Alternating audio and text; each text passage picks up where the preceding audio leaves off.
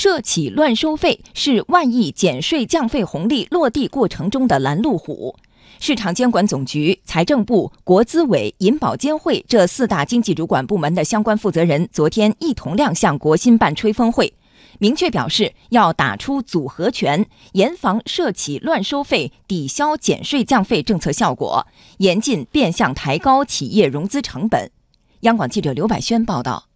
在内蒙古满洲里口岸，一些垄断企业巧立名目，违规收取人工费、关门费、仓储费等各种费用，大幅增加进出口企业成本，减税红利直接被冲抵百分之七十。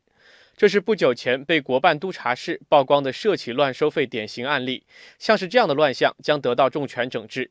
多部门在上周六联合印发关于进一步加强违规涉企收费治理工作的通知。市场监管总局、财政部、国资委、银保监会四大经济主管部门的相关负责人在昨天进行了解读。记者注意到，整治涉企乱收费正在按多个条线、多个领域并行推进。市场监管总局副局长甘霖介绍，市场监管部门持续加大涉企收费监管力度。二零一八年开展全国涉企收费检查。查处违规收费金额六点二亿元，民政、国资、银保监等部门加大对商业银行收费、行业协会商费收费监管力度，财政、发改、工信等部门在加大财政监管、推进涉企收费公开、清理拖欠民营企业账款等方面做了大量工作。总的来看，违规涉企收费明显减少，但是。涉企收费项目杂、收费不透明、隐形收费多等问题依然存在，侵害企业合法权益，冲抵减税降费效果。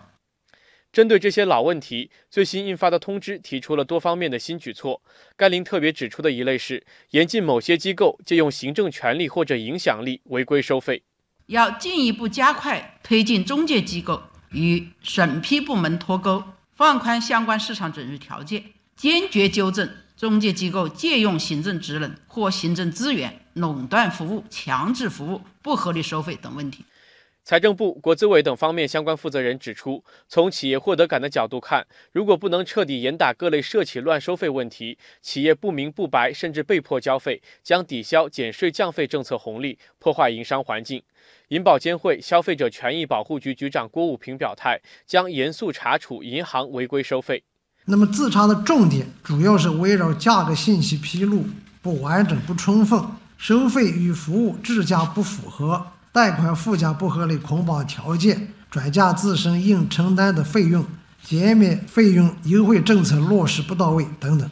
不该收的费坚决不收，该收的费则要完全公开。新举措强调，涉企收费事项一律公开，没有例外。